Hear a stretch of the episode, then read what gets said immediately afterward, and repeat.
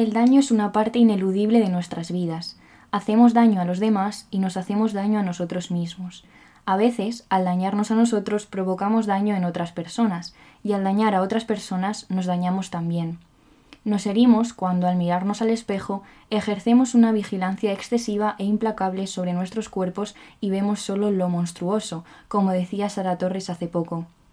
Nos hacemos daño cuando anhelamos estar y estamos con personas que nos hieren, cuando confundimos la obsesión dañina con el rapto amoroso. También cuando, influenciados por voces ajenas, elegimos caminos que no hubiéramos elegido para nosotras mismas, caminos laborales, vitales, emocionales. Nos hacemos daño cuando evitamos el conflicto, cuando somos incapaces de expresar precisamente qué cosas nos hieren y de qué manera, cuando nos silenciamos, nos autocensuramos para encajar, cuando buscamos en nosotras mismas las causas de las violencias y los maltratos. Nos hieren las relaciones que mantenemos por inercia, herimos a los demás cuando nos vamos o cuando nos quedamos por las razones erróneas, cuando traicionamos, mentimos y engañamos. Así como nosotras nos volvemos vulnerables ante el daño cuando amamos, aquellos a quienes amamos se vuelven también vulnerables, están expuestos a nuestro desprecio, a nuestro odio, a nuestra rabia. Hacemos daño al otro cuando queremos comprobar si todavía nos quieren, cuando buscamos saber qué consecuencias tendría nuestra ausencia. Somos crueles con quienes sabemos que siempre van a estar ahí. Nos permitimos ese lujo porque sabemos que después de una herida no nos abandonarán. Hacemos daño cuando nos beneficiamos de sistemas erigidos sobre la opresión de criaturas más vulnerables que nosotros. Hacemos daño cuando en situaciones de poder abusamos de él. El daño está siempre ahí, agazapado, a veces en forma de torturas excesivas, histriónicas, ilegales, a veces oculto en lo cotidiano, en lo leve, en lo aparentemente inocuo. Hoy vamos a hablar del daño, evitable o inevitable, individual o colectivo, directo o indirecto, intencional o no intencional. Como dice Juan P. López Sánchez en su libro Desde las gradas, mi jardín tiene los techos de cristales. Si hablas mucho o muy fuerte, se destrozan y te caen. Este jardín, jardincito, se rompe. Con el tiempo se regenera con el viento y empieza a arder cuando dices lo siento.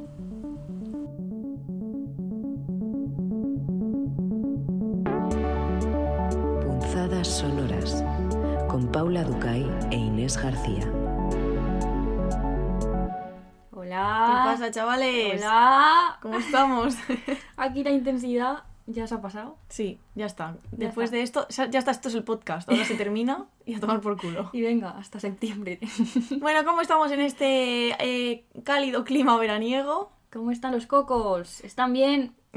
Nadie responde. Nosotras estamos en mi casa. Sí, por eh, suerte. Sí, con luz Sí. y una piscina. Y con medio Ya no me digo yo, no digo más cosas de mi casa y mi piscina. Con medio fresco, ¿eh? Sí, y no hace tanto calor. Y Yo ya no tengo piso en Madrid. Esto es un drama. No os puedo dar cama a todos los oyentes, que yo siempre ofrezco mi casa. Sí. Pues ya no. No, ya no no. tengo. Entonces, ¿qué vamos a hacer hoy? Pedir un piso. Pedir piso. Está apuntado al guion. Piso. ¿Alguien tiene un piso que alquile de dos habitaciones por menos de 900 euros?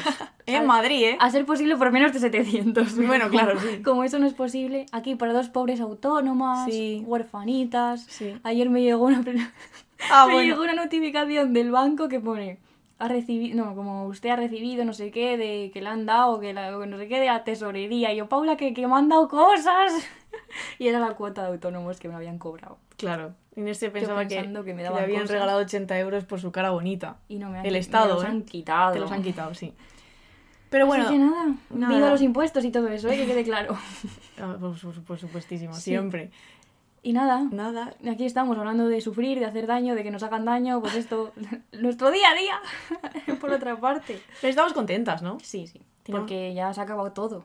Bueno, O sea, se han acabado nuestros trabajos así de ver gente y hablar con gente sí. y de hablar en público. Estamos medio de vacaciones, Sí, pero seguimos grabando y seguimos leyendo de cara a la temporada que viene. sí. Yo he acabado el, el, el máster. Tú has acabado el he máster. Ya. Ya tienes dos másters, ya no vas a hacer ninguno más porque yo no te dejo. Y ya, pues nada, estamos leyendo mucho, pero sin que nadie nos pague dinero. y se va a acabar la dem- democracia dentro de poco. O sea que es que todo. Ay, ay, Pau. Realmente todo acaba. Venga, chavales, a votar al PSOE. bueno, a sumar o a yo que sé, lo que queráis que esté más allá del PSOE. Más allá para cierto lado, no para el otro. Para cierto grado, ¿eh? Disimulando. Sí. No va a venir Pedro Sánchez a puntadas sonoras, Porque no- aparentemente, porque no le hemos invitado. Porque no le hemos invitado. ¿Qué pasa? Nada, pensaba que no estábamos grabando. Joder, Inés, tía, vaya cara de, de, de repente muerta en vida, tío, un zombie de repente. Cuando parpadea, ¿está grabando o no? No, no. Ahora está fijo. La Pero luz roja, que no tendría que parpadear. la luz roja está fija. Sí, está bien, estamos sí, grabando. como la radio. Estamos dentro, chavales. Joder, venga, vamos a. que llevamos ya 30 horas de introducción. Vamos a hablar del daño. Bueno, que se acuerde la gente de dos cosas solo. De que necesitamos piso Mm. y de lo de votar bien. Vale. Bueno, como decíamos, hoy vamos a hablar de hacer daño y a que nos hagan daño. Entonces, como son dos cosas que muchas veces están como atravesadas la una por la otra, pero a la vez muy distintas, primero nos vamos a centrar en cuando nos hacemos daño a nosotras mismas. Y luego veremos cómo es hacer daño a los demás, ¿no? Al otro. Para hablar de hacernos daño a nosotras mismas, hemos traído una figura de Bartes que es demonios. Chan chan. Y el, el titulito de arriba, aquí la gente que maneja los fragmentos ya lo sabe esto, que hay unas comillas y un... ¿sabes? Eso. Y dice, somos nuestros propios demonios. Y esto lo saca de una frase de Goethe, por supuesto, con el Werther este, que estoy hasta el coño ya de él. Ya, la vez y- quiero y- leer el libro. Alianza o quien sea no nos ha mandado el libro. ¿Nos puede mandar el puto libro Alianza ya? Me tenéis harta. De repente violentas con alianza, ¿eh? Que no alianza. Un, Un estoy abrazo. haciendo un corazoncito con los dedos. Un abrazo. Dice Goethe, somos nuestros propios demonios, nos expulsamos de nuestro paraíso, ¿no? Y es muy interesante. La definición que da Bartes de esta figura dice, a veces le parece al sujeto amoroso que está poseído por un demonio de lenguaje que lo impulsa a herirse a sí mismo y a expulsarse, según una expresión de Goethe, del paraíso que en otros momentos la relación amorosa constituye para él, ¿no? O sea, que habla de este mal que puedo hacerme a mí mismo, cuando trato de hacerme daño, cuando me expulso a mí mismo del paraíso y cuando, y esto a mí me ha encantado, diré, suscito en mí las imágenes de celos, abandono, humillación que pueden herirme. Esto es que yo lo hago, bueno, ya no tanto porque estoy curada, pero lo hacía yo tanto esto, Paula. Yo tenía, ¿vale? Yo tenía tres cosas, tres ideas básicas a las que yo me expulsaba a mí misma de mi paraíso. Claro. Trayéndolas, que era, vas a estar sola para siempre y nadie te quiere Esos son dos. y eres mala. Ah. ¿Por qué estás contando tus traumas más íntimos en punzadas? No, pero porque son ideas así generales con las que mucha gente se verá reconocida. Vale. Pero me ha gustado mucho esta idea de, a mí me pasa siempre, me- o sea, me sigue pasando un poco, que es que en cuanto estás un poco mal, sabes, un día de repente te vas de cabeza a eso que, a esas ideas que te hacen como mucho daño, que también, mira, me recuerda esto a la palabra, uh, palabra, lenitivo, ¿te Sí. acuerdas? De la tesis de Francisca Romeral sobre Annie Ernaux, perdón por traer a Annie Ernaux aquí todos los días, pero yo qué sé, Bueno. eh, que dice que es justamente cuando te viene un dolor, ¿no? Aplacarlo con otro dolor que ha sido como insoportable o como mucho mayor. Esto es como el dolor lenitivo, pues esto hago yo. Sí. Me tengo un día malo, nadie me va a creer nunca. Claro, no te vas al pasaje donde abortaste porque no has abortado todavía, pero sí que te vas al, al dolor peor. Claro, sí, sí, esto es muy interesante. Mm. Entonces, Bartes se plantea cómo podemos re- rechazar justamente este demonio, ¿no? O un viejo problema. Y dice que son del lenguaje, ¿no? Así que también podemos combatirlos por el lenguaje, porque son palabras que aparecen, ¿no? Y dice que podemos exorcizar la palabra demoníaca. Es exorcizar. ponerse al espejo y decir, qué guapa soy, soy la mejor, toma. Vaya culo, guarra. eso, eso. Sí, entonces estas palabras demoníacas como desesperación, celos, incompa- incompatibilidad, dice Bartes, ¿no? Las podemos intentar cambiar por otras más apacibles, justamente el payáculo guarra, ¿no? Para entendernos. Aún así, muchas veces nos dice Bartes que se apodera de nosotros un desasosiego y hace que reincidamos, ¿no? Reincido, pone él en comillas. Y dice, no, no es una recaída, no es sino un último estremecimiento del demonio anterior. Y esto me pareció como interesantísimo, ¿no? Porque en efecto no es una recaída, ¿no? Mm. Cuando vuelves a algo que te hacía daño, esto es inevitable, ¿no? Supongo, muchas veces dices, ay Dios mío, otra vez estoy aquí, madre de Dios bendita, no Sí, salgo de aquí nunca. esto lo hemos hablado alguna vez, Sí. sí. Y sin embargo, muchas veces es volver un rato, ¿no? Porque a veces es inevitable, pero luego coges con tus patitas y te marchas. Con tus patitas. Y ya Sí. está. Y es muy interesante pues esta idea de los demonios que se apoderan de ti, ¿no? De estos pensamientos dolorosos y recurrentes que aparecen de repente cuando menos te lo esperas. De hecho, Bartes cuenta que le ha sucedido, bueno, lo cuentan los fragmentos eh, a la figura amorosa, no a él concretamente, en un largo viaje en coche. Sí. Un- sí, un- una situación bastante... Es que es fácil en Pero en los viajes en coche están muy bien para veces. pacificar la mente, Inés. Y A esto veces. ya lo hemos hablado tú y yo mucho. Pero otras veces, a mí lo de ir en coche o en bus de noche por una ciudad que no conozco, uf, Es que cuando haces tú eso. no, o sea, ya, no. ¿Qué, qué excursiones estás haciendo que no nos estás contando? En bus de noche por Me voy a Toledo por las noches. No, pero no que no conozco, sino que no es mi... Mm. Y a veces me pasa que estoy de vacaciones, pasa esto poco también, pero cuando me voy a otro sitio y estar en coche por una zona que no manejo, como que me pone un poco triste. Claro. En fin, Es que las noches de las vacaciones son peligrosas. sí. Y entonces estos recuerdos recurrentes tienen la, como la potencia de inundarlo todo, ¿no? Entonces lo que decía Bartes es muy interesante como este poder de pensar. No es una recaída, no puedes asustarte por haber vuelto a ese pensamiento de la que no vas a salir, ¿no? Sino que existen estos ratos en los Mm. que hay una especie de reincidencia.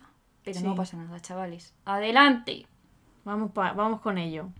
Entonces, vamos a hablar del daño eh, a partir de una idea de Anne Carson, la mejor, futura premio Nobel. Sí, Lo digo ya. este año se lo dan. Venga. Apuntad, el, apuntad esto, ¿eh? A ver- Apuntadlo. A ver si es verdad. Eh, que habla un poco de la ausencia y la presencia en el daño, ¿no? Que es una idea básica que todos entendemos, que es esta idea de queremos lo que no podemos tener. Esto siempre hay y siempre jodiendo la vida a la gente. Em, lo que nos lleva a desear la ausencia del otro, ¿no? Cuando alguien nos ignora, nos atrae más. Nos gusta de alguna manera que nos traten mal. Esto es, esto es terrible. ¿Esto es un problema? Sí, chicas. Sí. Hemos estado últimamente hablando mucho de esto y poniéndole palabras demoníacas, como diría Bartes, Mm. Sí. que es justamente esto, ¿eh? Te gusta que te traten mal de alguna manera. Sí, lo cual... O sea, obviamente vamos a... Vamos a, si vamos a hacer el... Vamos a hacer el- paréntesis. ¿Cómo es esto? Disclaimer. El- ese, ese. Estamos hablando, obviamente, todo el rato de hacer daño de manera eh, leve. No estamos hablando de situaciones de maltrato profundas o de, de cosas violentas realmente, sino simplemente de, ay Dios mío, que no me contesta este chico. Sí. ¿Vale? Cosas tontas. Aunque luego también vamos a que hablar... hacen daño. Sí. Aunque luego también vamos a hablar de, de maltrato Sí, y tortura. luego hablaremos de otros Me he reclinado para el disclaimer, ¿eh? Porque es que estoy harta de tener... No quiero hacer disclaimers Ya, pero porque bueno, no quiero que la gente sea quede tonta. claro que no estamos frivolizando con No. el hacer daño ni que te gusta que te hagan daño, en plan que te peguen palizas. No estamos No. hablando de eso, eso no se debe permitir. No. Cierro paréntesis. Venga. Entonces, ¿vas a decir la frase de Ana? Sí, es que a mí me pasó que yo le conté a Ana que estuve obsesionada. ¿Quién es Ana? Ah, mi psicóloga.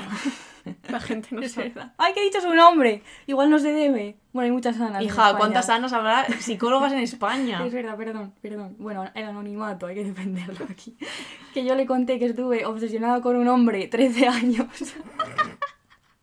Básicamente toda mi adolescencia y, y Teniendo en tierna- cuenta que tienes 15 y tierna juventud de P. Punto. Em, para que sepa mi madre de quién hablo, hombre. Ah, bueno, vale, vale. Bien. Eh, yo le dije, es que claro, buf, enamoradísima. Y me dijo, cielo, eso no es amor, es ansiedad. y a mí esto me cambió la vida, loco. Dije, claro, es que cuando te acostumbras a estar mucho tiempo como obsesionada con alguien, ¿no? O mm, recibiendo migajas de Sí. esa persona, te piensas que lo que sientes es amor y que esa persona te gusta muchísimo y que estás enamorada y luego lo comparas en otros momentos en que una persona te trata bien, lo cual es lo que hay que hacer y dices, ay, no me gusta tanto porque no estoy sintiendo lo de la otra vez. Y claro, es que es pura ansiedad. Sí. Es pura ansiedad, como que confundimos lo que es que te guste a alguien con la ansiedad, con el malestar, con el miedo, con el terror, con, con la posibilidad de que te abandonen todo el rato, ¿no? Sí. y esto, esto no se debe hacer. No. No es amor, es ansiedad, Esto para una camiseta. Como la del picosito. Mm, Bueno, cállate, que no me hagas hablar de nuestra merch inexistente. Ya, ya saldrá. Bueno, entonces, vamos a hablar de Eros Dulce y Amargo, que es un ensayo de Anne Carson que está publicado en Lumen, estupendo y maravilloso, que explora la idea de Eros, ¿no? la idea de, eh, de ese amor, como un ser y un sentimiento que nos trae tanto dicha como amargura, ¿no? Y explora las contradicciones del deseo a partir de distintas concepciones históricas, eh, que trae a personajes como Safo, como Platón, o como personajes, personajes de la ficción como Madame Bovary o como Ana Karenina, que también hemos hablado de ellas alguna vez.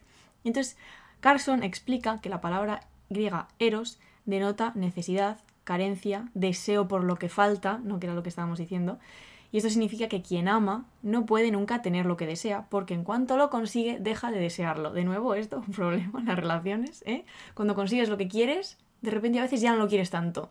Entonces te planteas, ¿será porque de verdad no lo quiero o porque estoy como inscrita en estas dinámicas de que solo quiero lo que me hace, me hace mal, ¿no? Y entonces, en el banquete de Platón, que, el otro- que hace poco tuvimos un club de lectura, Mucho banquete hoy aquí, ¿eh? muchísimo banquete, Va a volver a salir. y estamos sin comer, ¿eh? Es casi la hora de comer.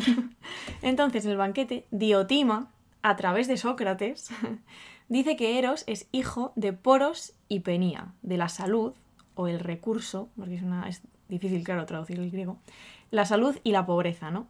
Y esta naturaleza contradictoria hace que a Eros, en palabras de Platón, lo que consigue siempre se le escapa. Nunca está ni falto de recursos, ni es rico. Y está además en medio de la sabiduría y la ignorancia. O sea que es como un ser intermedio, es lo que se explica en el banquete. Pero nos interesa sobre todo esa primera parte de que lo que consigue siempre se le escapa, ¿no? Porque cuando lo consigues ya no lo quieres, por tanto se te escapa. Bueno. Y Simone Bale, eh, que también la trae a Carson en el ensayito, además al principio, eh, lo dice incluso mejor que Platón, porque elige el hambre para hablar de este juego de deseo y carencia. Y dice, querer que aquel que amo me amara a mí. Pero si se me entrega totalmente, entonces deja de existir y yo dejo de amarle. Mientras que si no se me entrega totalmente, es que no me ama lo suficiente. Hambre y saciedad. Muy bien, ¿eh? Ves. La, Simón, la Simone. Entonces esto, de lo que hablaba Platón, de lo que hablaba Safo, de lo que hablaba Simone Weil, esto llega hasta nuestros días en forma de película, de coach emocionales, de artículos, de consejos en las revistas que leíamos de adolescente, como por ejemplo la Super Pop y la Bravo. En Arnedillo, a Arnedillo llegaban esas cosas. A ver, yo para la Bravo era un poco pequeña. O sea, me Sí. pilló justo. Mis primos mayores, ¿sabes? La explotaban mucho. Si yo era pequeña, tú... Claro, Sí. pero, pero sí, ¿eh? Y la tip- yo leía la cuore, se llama así, cuore, que sí. ponía arg, ¿sabes? Sí, sí, sí. Uj. Y entonces te decían, hazte la dura. Claro, claro. A mí mis padres no me dejaban leer, no me dejaban leerlas ni comprarlas. Tuve una época, yo luego yo creo que las compraba igualmente, y tampoco eran mega estrictos, pero porque eran, es que eran terribles, claro.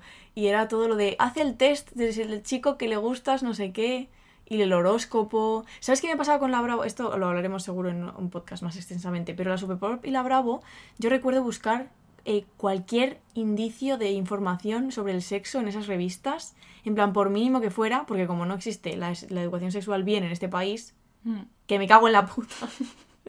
que es algo que me pone muy, muy... que quiero pegar puñetazos.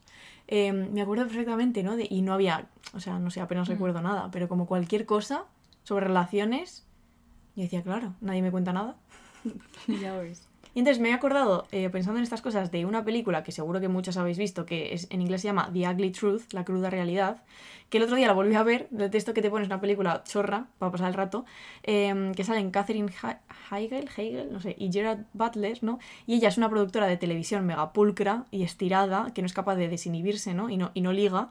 Y él es un presentador de programa muy carismático, pero muy machista, muy misógino. Eh, y entonces ella se ve obligada a contratarle para que suba la audiencia de la televisión donde trabaja la, la cadena, porque, claro, decir cosas incendiarias en televisión hace que la gente lo vea más. No digo, hablando, de- sea. hablando de las elecciones y esas cosas. Eh, y entonces como que le tiene que contratar y entonces se hacen, mm, se llevan muy mal, pero se hacen medio colegas porque él intenta ayudarla a eh, que ella ligue con su vecino buenorro, que por supuesto es médico, ¿no? Doctor.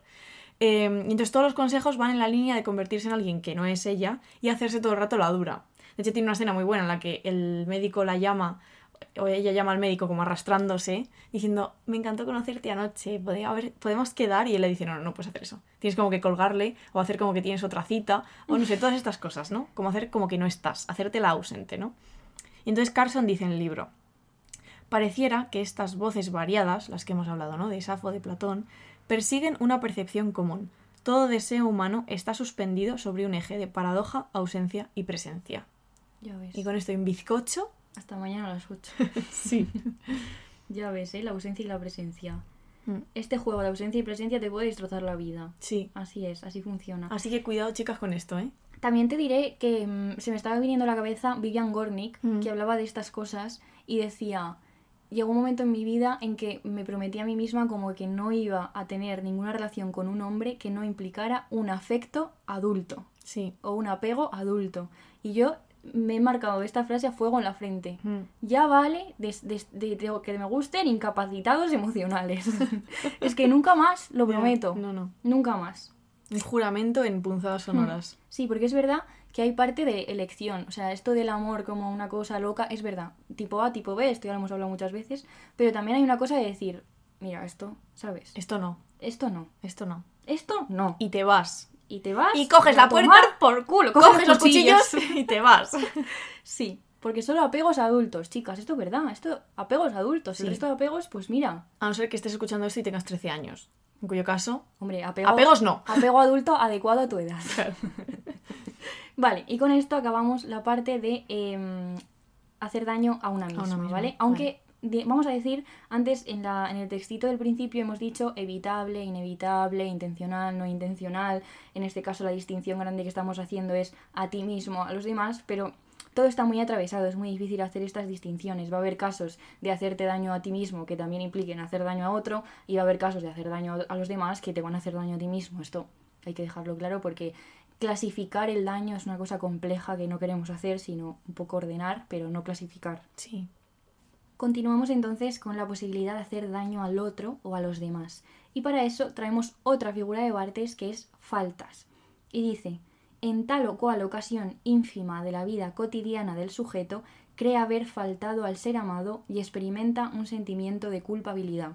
Y eso es muy interesante porque es la posibilidad de hacer daño al otro y la culpa que entraña.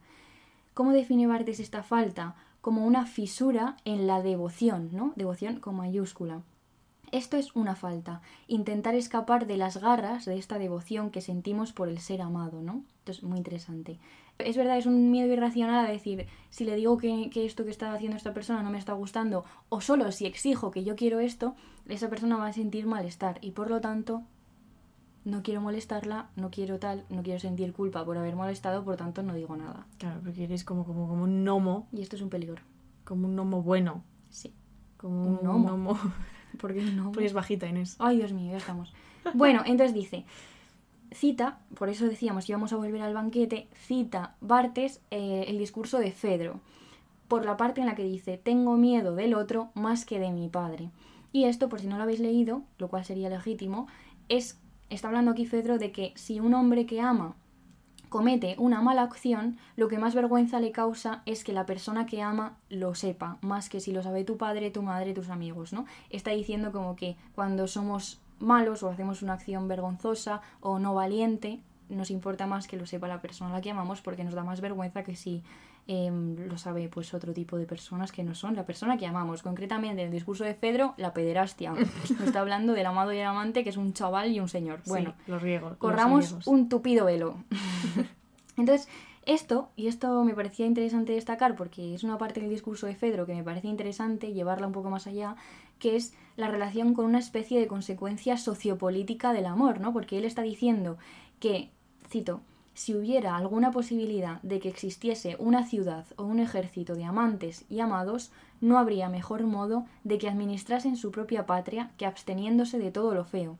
Es decir, si hubiera un ejército o una ciudad de amantes y amados, ellos preferirían morir antes de que su amado les viera, por ejemplo, tirar la espada o abandonar la batalla o algo así, ¿no? Y esto tiene bastante que ver con la devoción esta de la que hablaba Bartes del amado por encima de todas las cosas, ¿no? Porque si no, sentirás culpa, vergüenza y la falta. Mm.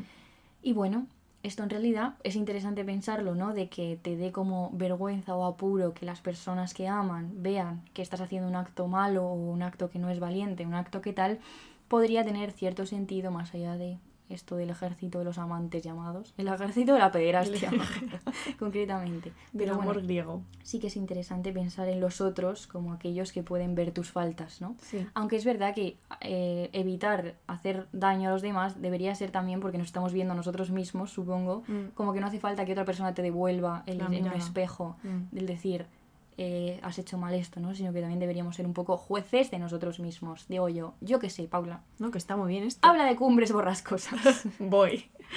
Queríamos hablar de Cumbres Borrascosas de Emily Bronte, eh, que está, bueno, yo he releído, porque lo leí hace años en inglés, me enteré, pero claro, luego se me olvidó, porque se me olvida todo. esto es algo que vengo a confesar. Se me olvidan los libros que leo si no, si no los analizo y si no hablo de ellos. Entonces lo he releído en español, porque he dicho, ¿para qué, ¿para qué me voy a meter yo ahora con el dialecto este? Em, entonces está publicado en Penguin Clásicos, estupendo, además hay varias ediciones, la- las buscáis. Em, entonces, claro, Cumbres Borrascosas, que me ha sorprendido como releerlo porque la imagen que tenía es la que creo que tiene todo el mundo, hayas o no leído el libro, que es sí, la historia de amor tormentosa entre Heathcliff y Catherine. Y luego realmente el libro va de eso, pero no, pero no. O sea, va de muchas más cosas, ¿no? Em, el libro es una cadena y una secuencia de torturas y sufrimientos que los personajes infligen unos a otros. Por eso lo hemos traído para este episodio, ¿no? Son personajes pasionales, crueles, terribles. Es una novela que está plagada de escenas violentas, de amenazas, de torturas, de crueldades, pero además, o sea, explícitas, ¿no? Em, y el amor, si es que existe, ¿no? es un tipo de amor muy tormentoso, claro. Está expresado, pues eso, ¿no? Como en un límite muy violento y está expresado desde distintas formas de carencia, ¿no? que hablábamos de la carencia con Anne Carson y su idea de, Eros. Eh, la carencia más evidente y más famosa es la de Heathcliff y Catherine. ¿no? Ella se casa con Edgar Linton, a quien Heathcliff aborrece y se convierte en Catherine Linton. Además, todos son personajes que todos se llaman igual, varias generaciones, todos se cruzan los nombres. Por supuesto, el, libro viene con un puto árbol genealógico, por si acaso, pero bueno. Catherine se casa con Edgar Linton. Heathcliff le odia. Entonces, eh, este último, o sea, Heathcliff la odia, odia a Catherine y la ama, se odia a sí mismo, ¿no? Todo está mal, ¿no? Y ahí es como un cruce de odios. Em, ellos se quieren mucho porque crecen juntos y son como el único remanso, digamos, de libertad que tienen en cumbres borrascosas en la casa. Porque Hindley, el hermano de Catherine, tortura a Heathcliff de pequeño en fin, es todo. Esto es solo el principio de la historia, ¿sabes? Luego se sigue, se sigue sucediendo el maltrato, ¿no? Em, entonces, para decir algunas cosas sobre el amor este tormentoso, ¿no? Catherine dice sobre Heathcliff, es más yo que yo misma. Sea cual sea la sustancia de la que están hechas nuestras almas, la suya y la mía son idénticas. Y esto, bueno, pues tiene consecuencias, porque no están juntos, ¿no? Entonces podíamos identificar dos carencias respecto a Catherine. La primera, cuando ésta se casa con Edgar y Heathcliff ya no la tiene cerca, y cuando Catherine muere que ¿Se muere? Sí. Spoiler alert sobre Cumbres Borrascosas, que ya, no, ya, ya, ya, ha prescrito. Es como Juego de Tronos. Sí. Em, entonces, la historia de amor y de desgarro que, que plantea Bronte no se entiende y no funcionaría sin esta idea del amor y la pasión encendidos y alimentados por la ausencia y por la imposibilidad de estar con el amado, ¿no? Catherine y Heathcliff se hacen daño durante todo el libro, incluso cuando ella muere, o sea, después de su muerte, pero hay otras formas de maltrato y de tortura incluso más violentas y más evidentes, ¿no? Porque Heathcliff se termina casando con la hermana de Edgar, con la hermana de la, del marido de Catherine, que se llama Isabela, y luego directamente la maltrata. Em, una cita de Heathcliff hablando en el libro, ¿eh? ¿No crees que es el colmo del absurdo, de una genuina estupidez, que esta perra lastimosa, servil y perversa haya podido soñar con que yo la amase? Nunca en mi vida me había topado con algo tan abyecto como ella, hasta deshonra el apellido Linton. En alguna ocasión me he tomado un respiro por pura falta de inventiva en mis experimentos para medir su capacidad de aguante, y esa miserable ha vuelto a mí arrastrándose. O sea, en Cumbres por las Cosas tenemos maltrato físico directo eh, durante todo el libro y no solo hacia Isabela, hacia muchos más personajes.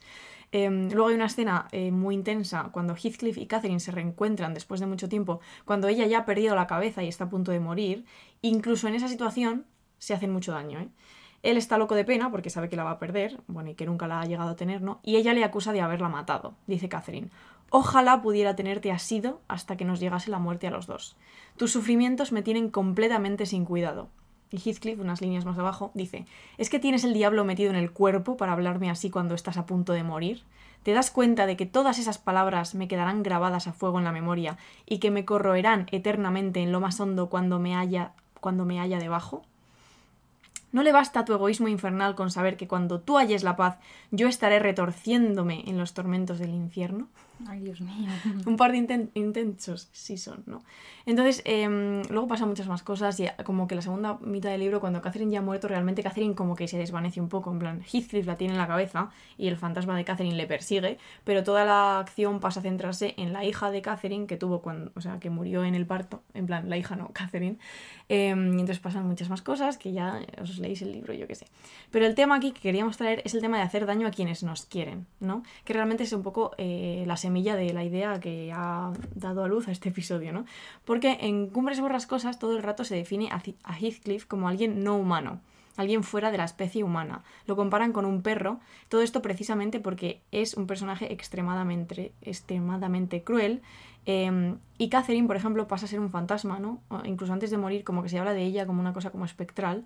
Em, ella desea pasar al más allá y perseguir a los vivos desde ahí. Es como que ambos trascienden lo humano a causa de este amor tormentoso, ¿no?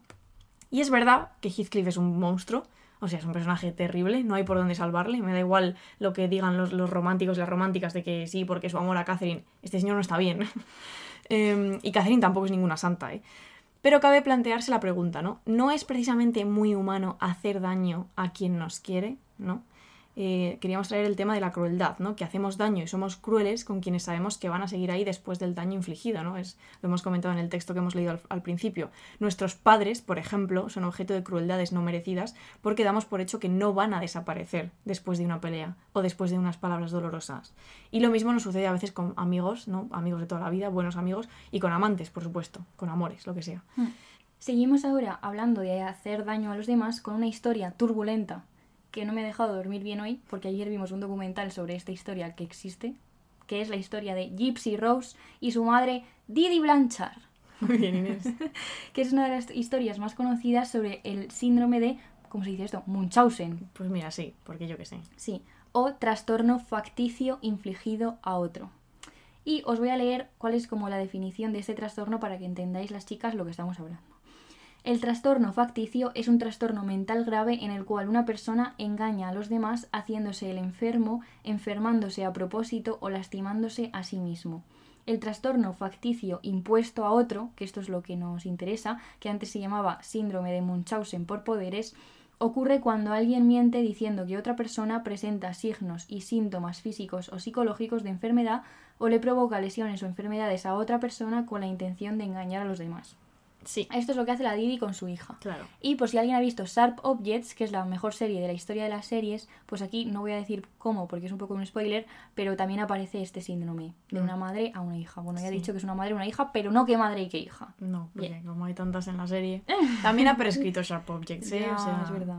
Bueno, entonces efectivamente esto es lo que hacía Didi Blanchard, una mujer estadounidense que sufría este trastorno y que se inventó que su hija Gypsy sufría todo tipo de enfermedades, como por ejemplo leucemia, asma, daños cerebrales, distrofia muscular y un sinfín más de, asuntos, ¿no?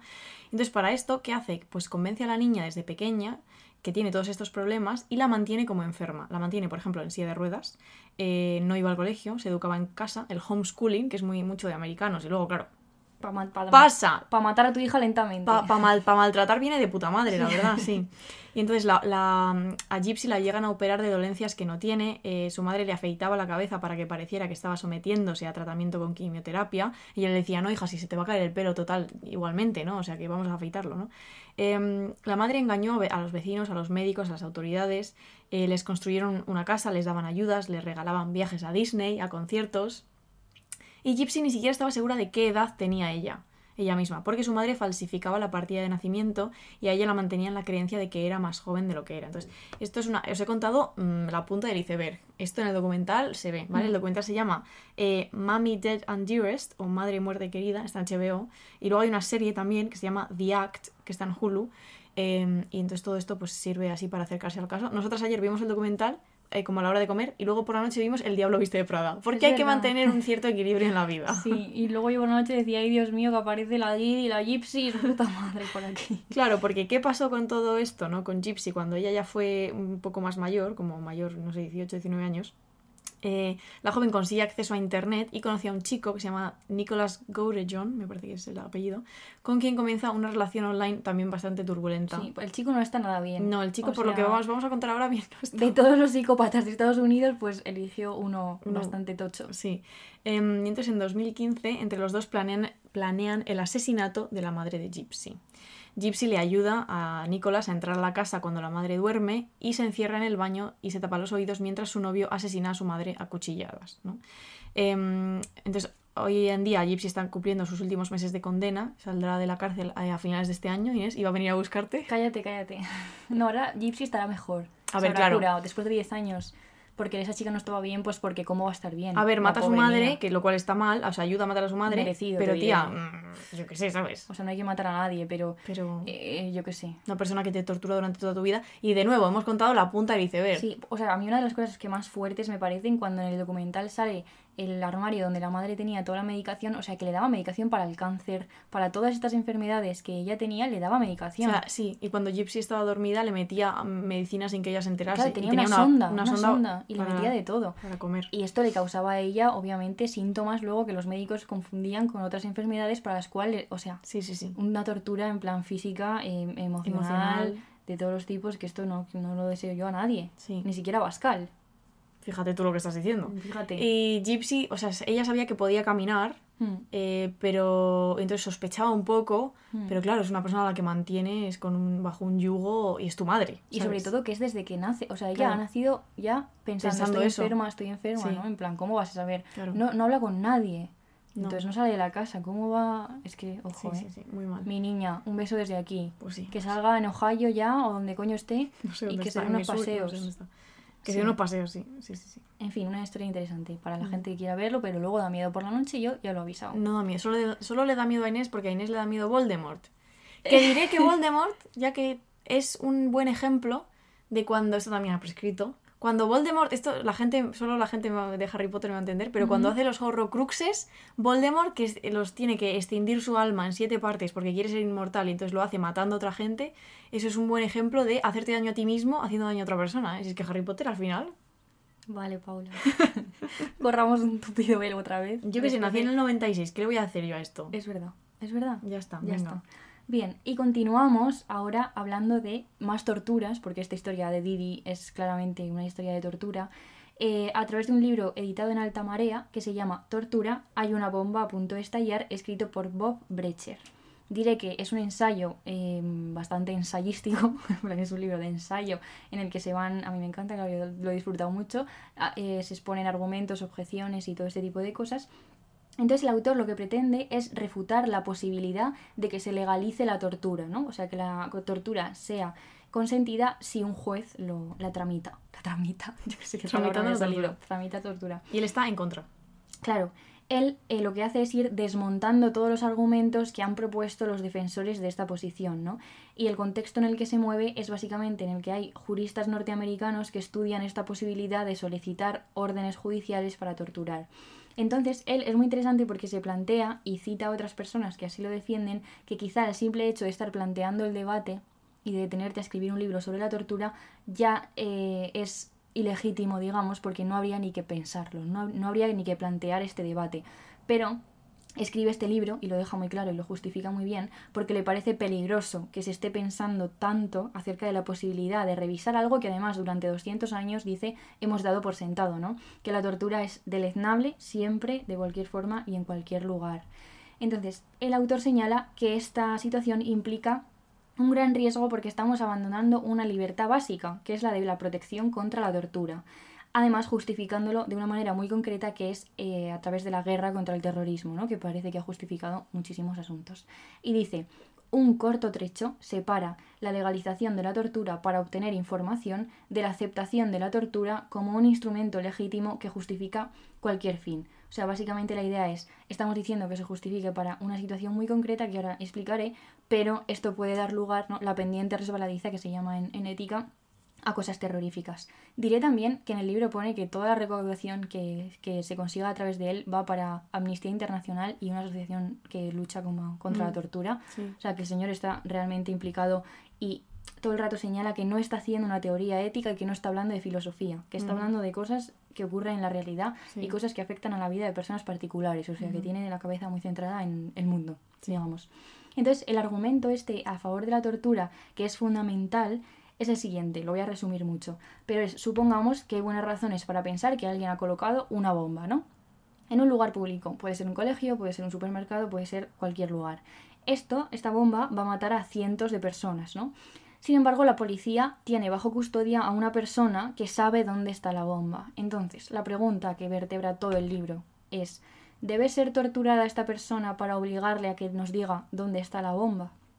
Y esto es muy interesante porque es un experimento mental, que es una cosa que a mí me encanta, en filosofía se utilizan muchísimo, os sonará a todos el del tren, ¿no? De tenemos dos vías, en uno hay una niña y en otro hay no sé qué, y hay que decidir por dónde se vas, y muchas veces es minimizar el daño, ¿no? Es también un planteamiento utilitarista de una vida contra vidas, eh, eh, más vidas. Y en este caso tenemos una vida que es la de un terrorista, estos son tintes morales bastante relevantes, y luego una vida, siempre se ponen eh, ejemplos como colegios, ¿no? Mm. Cientos de vidas inocentes, generalmente la balanza es esta.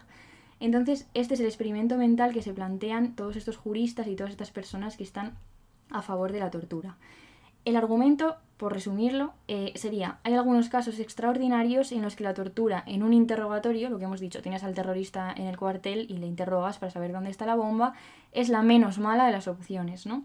Entonces, eh, de este argumento sería la norma de restringir el uso de la tortura a cuando sea estrictamente necesario. Y luego hay otro hecho que también es bastante interesante que plantean estos, estos, estas personas a favor de legalizarla, que es, sabemos que la tortura se utiliza. Y esto es una, una, una, cosa que también habla la persona que escribe el libro. Por lo tanto, es mejor dejar de fingir que nosotros no hacemos eso y legalizar su uso, ¿no? Como el argumento de la honestidad. En plan, si lo vamos a hacer, pues vamos a hacerlo bien. Hmm. Que esto yo creo que mejor sería no vamos a hacerlo, ¿no? Sí. En plan, en vez de hacerlo con honestidad, me parece un argumento un poco ab- absurdo, pero Mm. está bien también recalcar que se tortura gente en Siria, en Guantánamo y en otros muchos sitios que se nombran en el libro. Las objeciones del autor del libro, que como hemos dicho está en contra de legalizarlo, es que las consecuencias que se derivan si legalizamos la tortura serían el comienzo de algo mucho peor. Entonces aquí, para entendernos, si de repente dices, en este caso concreto sí, luego va a aparecer otro caso que no encaja con el caso concreto, pero que dices, bueno, también es un caso excepcional, se parecen mucho, son situaciones parecidas, venga, pues también. Y esto puede llevar a Cosas feas. cosas terroríficas, sí. Aparte del problema que es utilizar un experimento mental, que esto eh, tiene un capítulo entero dedicado a esto, si os interesa os lo recomiendo un montón, porque dice, por favor, podemos pensar en que es un ejemplo hipotético, o sea, hay que ver si luego en la realidad esto pasa, ¿no? Porque de lo contrario estamos siendo responsables intelectualmente. Y aquí hace una reflexión acerca de, en la filosofía se utilizan muchos experimentos mentales, pero está diciendo, cuando tenemos que legislar, no podemos legislar con casos hipotéticos, entonces tenemos que legislar con la realidad, por favor, vamos a centrarnos un poquito. Y luego hay otra consecuencia que están asumiendo una concepción utilitarista de la moral, es decir, que el, el beneficio compensa las pérdidas. Si el beneficio es bueno, eh, la- las pérdidas dan, dan igual o bueno, importan menos, ¿no? Y esto pues también tenemos que plantearnos si es la concepción que queremos plantear, ¿no? Por ejemplo, la concepción kantiana de no se puede utilizar a una persona como un medio para un fin porque las personas son fines en sí mismos, choca con esto, no podrías torturar. Claro. De hecho, eh, acordaros de que, acordaros, ¿eh? Kant decía que si vienen, eh, o sea, si lo del asesino, ¿no? Mm. Sí. Que sería mejor para no mentir decirle al asesino que está Uy, buscando espera, a alguien. espera, espera. Si lo vas a contar, cuéntalo bien. Vale, es Cuéntalo. verdad. Que si viene, nosotras sabemos, eh, hay un asesino persiguiendo a una persona, ¿vale? Y yo sé dónde ha ido esa persona que se está escondiendo del asesino. Y entonces el asesino viene y me dice, ¿dónde está esa persona? Y Kant considera que sería mejor dejar que esa persona muera diciendo la verdad que mentir escondiendo el paradero de esa persona. Que esto es una cosa que también se menciona en este libro sobre la tortura. Todos estaríamos de acuerdo quizá en que... En ese caso. En ese caso a lo mejor hay que mentir, ¿no? Sí. Pero bueno, que es interesante pensar la concepción de la moral que hay detrás de estas cosas, también diferenciar entre una teoría moral, como es el caso de Kant, y la realidad, a lo Mm. mejor hay un trecho, ¿no? Sí, por lo que sea. Sí, entonces es muy interesante. Y el autor lo que hace a lo largo del libro es explorar todos estos argumentos y los va desmontando como meticulosamente uno a uno. eh, y está muy bien hecho y es muy interesante. Mm, Sí. Entonces, eh, hay un capítulo que nos ha gustado mucho, que es el capítulo 4, que es- se titula Tortura, Muerte y Filosofía, precisamente nos ha gustado por lo que sea, eh, y que habla un poco de que esta tortura interrogativa de manual, entre comillas, que es la que ha explicado Inés, eh, se- hay gente que cree que eso no provoca daños graves, y eso el autor considera que es una ficción, ¿no? Sí.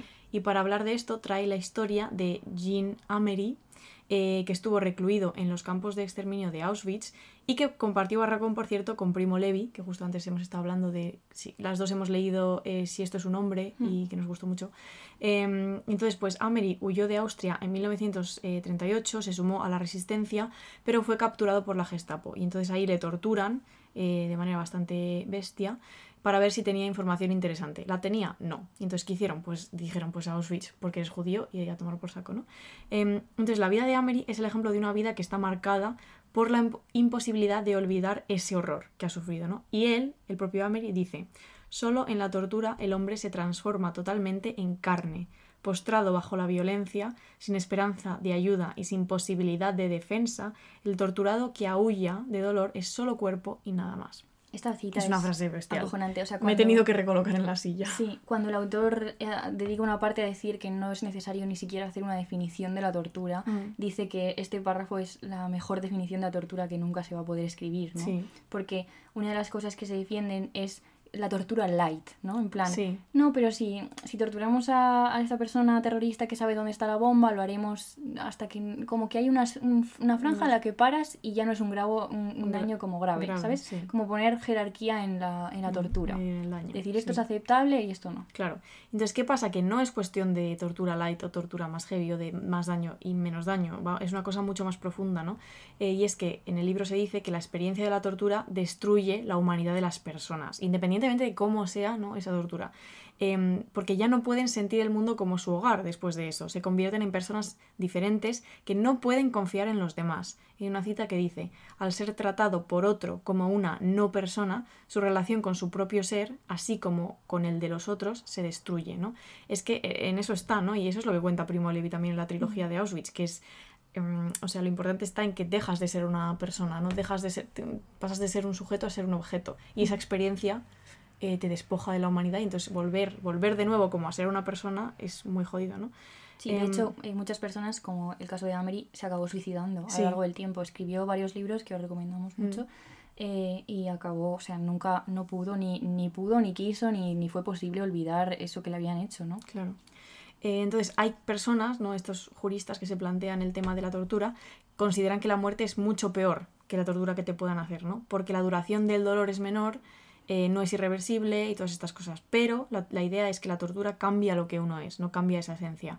Y el libro dice, nada garantiza, por tanto, que la muerte sea siempre y para todos el peor destino posible. Y esto es muy interesante eh, ya llevándolo a otro sitio, pero por ejemplo, pensar la eutanasia y todo este tipo de asuntos también tienen esta idea un poco, ¿no? De que el dolor es mejor que morir, ¿no? Y hay muchas personas que consideran que no, que, Claro, que- sí. que el dolor es una cosa mucho peor que la Mm. muerte.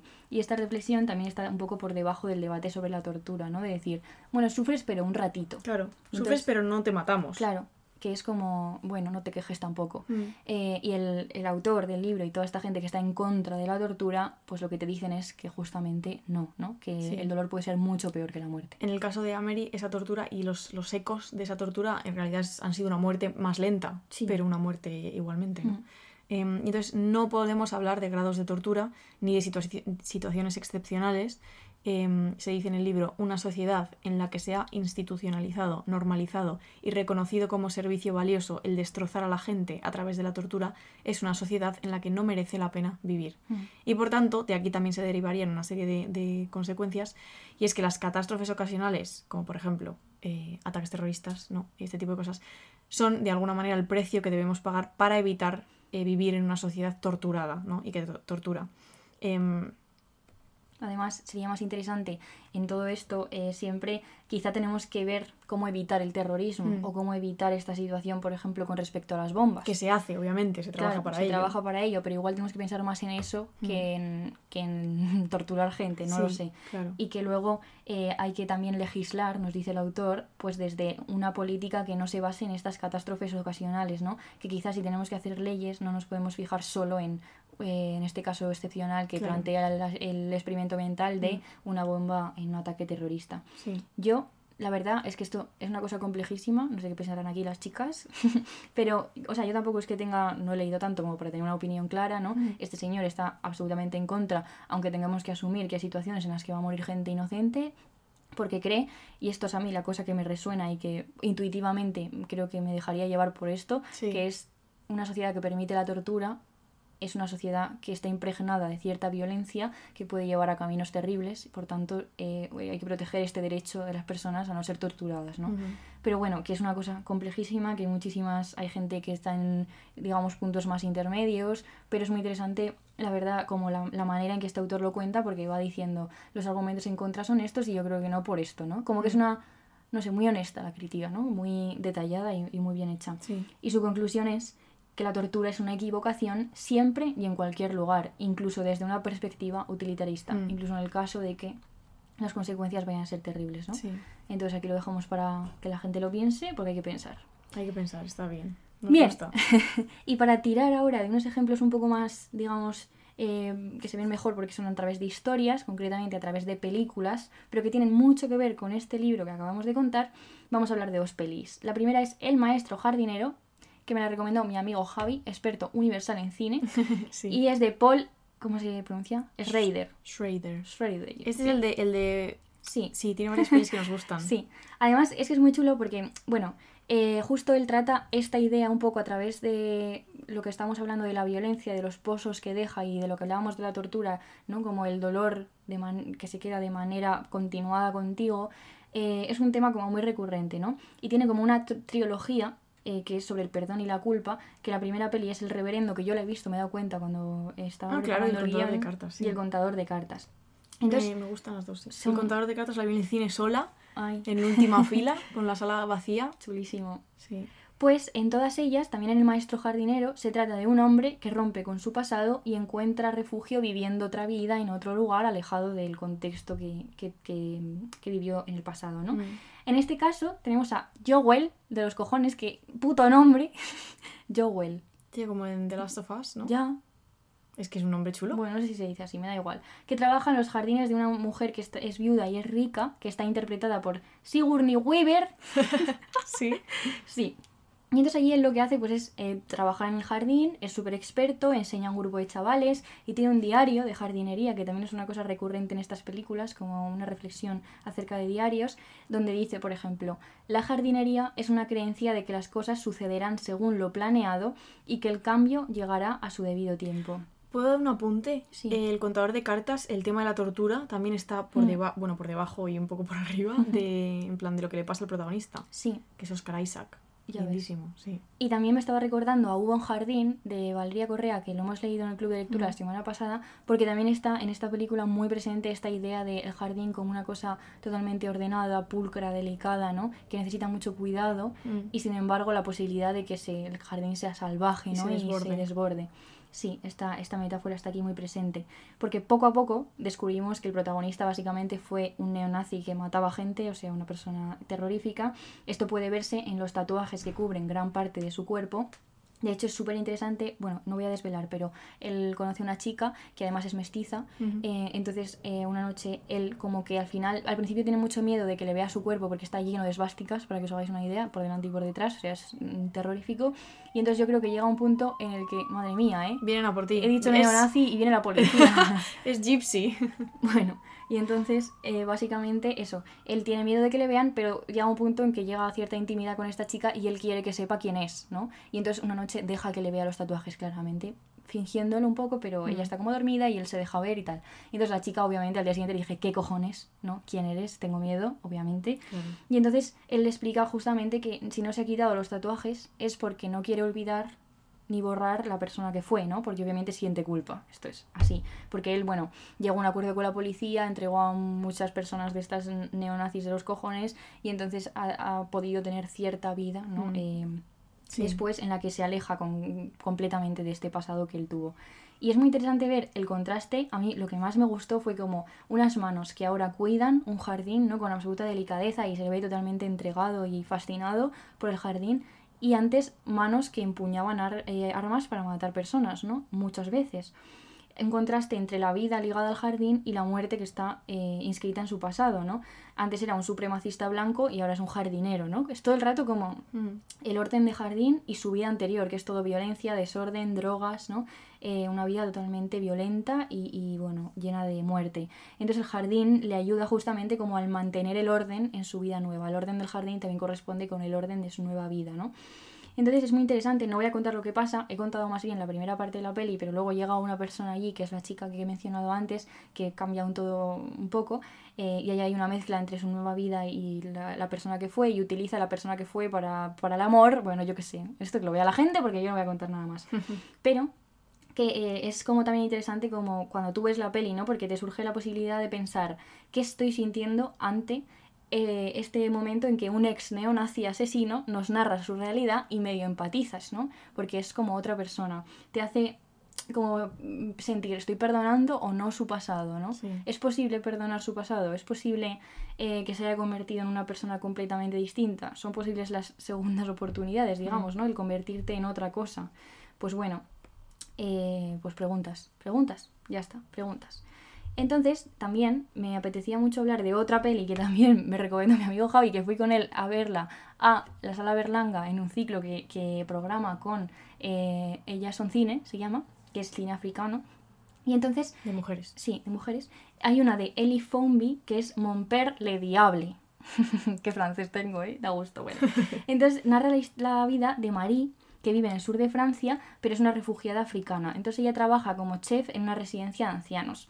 Y su vida es como visiblemente muy tranquila, está súper volcada en su trabajo, pero rápidamente vemos que tiene que lidiar, pues por ejemplo, con ataques de ansiedad por estrés, estrés postraumático, ¿no? No es capaz de socializar del todo, tiene una, una parte como muy solitaria. Entonces, poco a poco descubrimos que lo que le pasa es que cuando era niña vio cómo su aldea era incendiada y su familia entera asesinada, ¿no? Y ella fue reclutada como niña soldado e hizo cosas terribles por un señor de la guerra, ¿no? Entonces un día aparece en la residencia donde trabaja un cura. Y entonces ella se da cuenta de que le conoce, de hecho le dan varios ataques de pánico. Y es Sogo, el señor de la guerra, torturador y violador, que le había destrozado la vida, ¿no? Además de el horror, porque siente horror, aparece su necesidad de venganza, ¿no?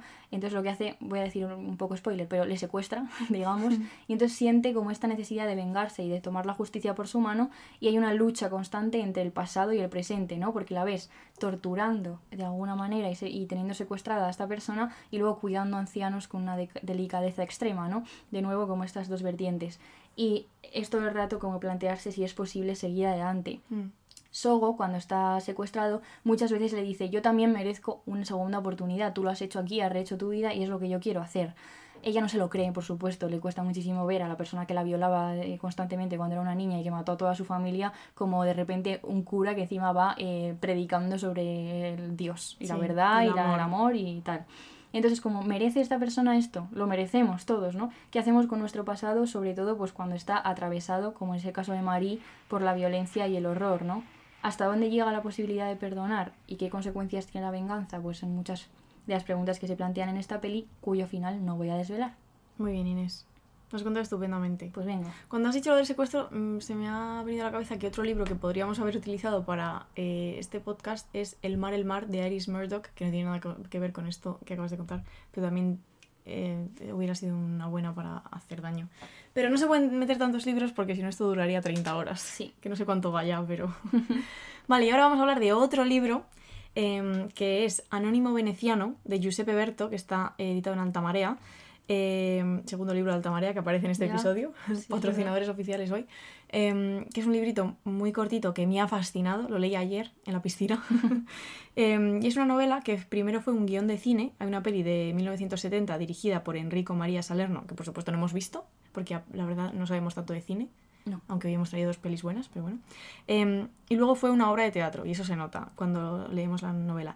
Y en menos de 100 páginas narra el encuentro entre un hombre y una mujer que llevan 8 años separados, pero que siguen casados. Ella vive en Milán con otro hombre y con el hijo que comparte con el marido. Y el marido le pide que vaya a verle a, verle a Venecia, ¿no?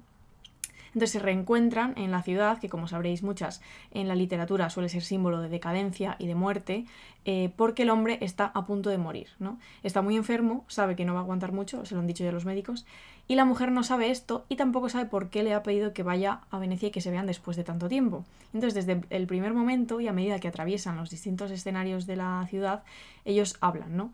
Entonces se hacen reproches sobre su matrimonio, que fue muy pasional y muy turbulento, se lanzan acusas- acusaciones, se hieren, se compadecen de sí mismos, del otro, eh, hay mucho odio y mucha ternura, mucha rabia y mucha reconciliación, ¿no? Es como que todavía se aman pero se desprecian. A mí me pareció una, pasada del libro, una preciosidad. Eh, y ahí tiene unas frases pues bastante guays, que, dicen, quizás no fueras del todo culpable del mal que hacías, pero daño era, al fin y al cabo, y yo lo sufría. Tenía derecho a defenderme para evitar el sufrimiento, ¿no? Cuando quien te hace sufrir es la persona a la que amas, la única defensa es amarlo menos si se es capaz de hacerlo, ¿no? Ay. Eso de ser capaz, pues ya habría que verlo, ¿no? Les voy a, leer una cita, eh, que es un diálogo entre ellos, que es bastante largo, pero, pero acompañadme porque es, muy bello. Eh, ella le pregunta, entonces, ¿por qué me has pedido que viniera a Venecia? Esta es una de las preguntas que atraviesa todo el libro porque de nuevo ella no lo sabe, ¿no? Nosotros lo vamos viendo por pistas que dan. Y dice el narrador, ya no quedan circunloquios con los que demorar la respuesta, pero decirle, por otro lado, que le pidió que viniera porque la ama no sería fácil ni del todo cierto, aunque sin embargo no es del todo falso. Así, vuelve a acariciarle el pelo para darle el aspecto de aquellos años, tras las orejas, con tanta ternura que le da miedo, y se siente tan confuso que la voz, cuando consigue articular palabra, desvela una leve ironía en la que ella haría bien en reparar. No lo sé, dice él.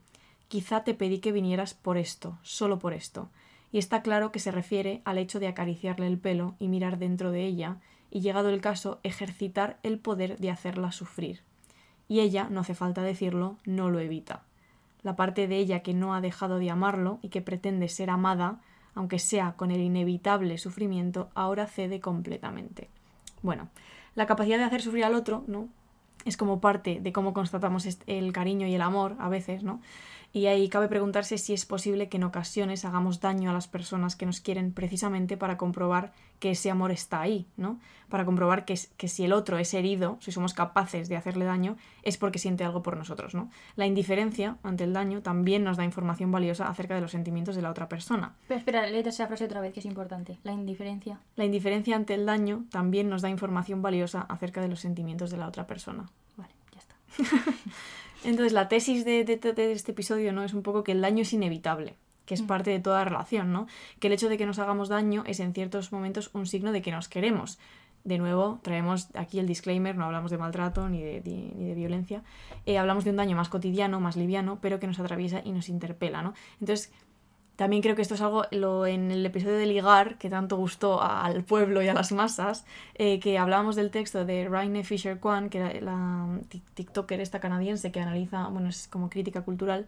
Em, ella en ese texto brillante hablaba del miedo a hacer daño a los demás, precisamente, no solo en relaciones sexoafectivas, eh, también con amistades, con, con familia. Em, y este miedo a hacer daño le llevaba a ser una aislacionista amorosa, que decíamos. Em, y entonces hay como que quitarse también el miedo a hacer daño, que es una cosa muy difícil, porque cuando tú te relacionas con cualquier persona de manera... Eh, cercana. Sí, que es lo que va a salir ahora de Bartes, de manera cercana, pues eh, inevitablemente esa persona adquiere la capacidad de hacerte daño y tú adquieres la capacidad de, hacerte, de hacerle daño a ella, ¿no? Claro, y cuando te dejas conocer, y, dices, mira, estas son las movidas, como yo hago aquí, que cuento mis movidas a, los oyentes de algo te, harán daño y yo los mataré. le das la capacidad o la llave justamente de, de, hacerte daño. Mm. Y vamos a volver a Bartes, mucho Bartes hoy porque es el mejor, sin, simplemente. En el desollado, que es una figura que todavía no hemos utilizado y que en algún día esto pasará, habla justamente de uno de mis párrafos favoritos de todos los fragmentos, sin duda es este, ¿no? Eh, que habla de lo siguiente. Dice, la resistencia de la madera no es la misma según la dirección en que se hunde el clavo. La madera no es isótropa. Yo tampoco. Tengo mis puntos delicados. La carta geográfica de esos puntos solo yo la conozco, y por ella me guío, evitando, buscando esto o aquello, según conductas exteriormente enigmáticas. Desearía que se distribuyera preventivamente este mapa de acupuntura moral a mis nuevos conocidos, que por otra parte podrían utilizarlo también para hacerme sufrir más. Y es que es brillante porque es justamente esto. Podrías darle este mapa de tus dolores, ¿no? de las cosas que te hacen sufrir a estas personas para que eviten esos caminos que te van a hacer daño, pero también pueden utilizarlo para hacerte daño. Y esto puede ser de manera consciente o no, puede ser evitable o no, puede ser intencional o no, pero es inevitable que en algún momento de tus relaciones estas personas pisen esos caminitos que te hacen sufrir. Y que tú pises los suyos. En efecto. Porque si te relacionas de manera como honesta con alguien en algún momento, mm. ¿no? Les vas a hacer daño. Y ellos te lo van a hacer y a ti. Y es inevitable en, cierta medida. Por supuesto. Hay que intentar minimizarlo. Sí. Sí. Mm. Pero... E intentar también, pues justamente, que pase lo menos posible, pero mm. Es inevitable. Madre mía, están rugiendo las tripas. A mí también. A la vez. Ay, ay. Golpes, golpes. Sentimos el ruido, hoy ha habido bastante, pero bueno, es lo que hay. Es lo que ya lo sabemos. Y nada, ya está. Pues eso. Pues nada. Resumen, no tortura a la gente. hay que tener eh, apegos adultos. Sí. No es amor, es ansiedad. Chicas, no es amor, es ansiedad. Eh, es inevitable cierto daño porque nos relacionamos con personas imperfectas como nosotros, que es lo que dice esta chica. Y eh, yo qué sé. Que tengo hambre. Hay que ver el maestro jardinero, hay que comer. hay que leer Anónimo Veneciano. Sí, nos tenéis que dar un piso a alguien. Por favor, un piso. Lo pagamos. ¿eh? me lo pagamos. Y vamos a acabar otra vez con Juanpe, con Desde las Gradas. Eh, hemos empezado con él y acabamos con él porque es la mejor persona de la Unión Europea y ya está. Sí. Ya está, esa es la justificación. y acabamos leyendo otro, otra parte de su librito mm. magnífico. Vale. Voy. Uy, pero es que no logro explicar la casualidad del mundo. Uy, pero no logro entender la causalidad de estar aquí. y mis ojos se llenan de lágrimas y todo mi cuerpo se inunda de agua celestial. No lucho contra ello, dejo que me golpee, dejo que me destroce. Todo lo que acaba vuelve, todo viene, y todo va, todo duele, y todo nos hace estar aquí. Y que nos queramos, eso es lo importante, ¿no?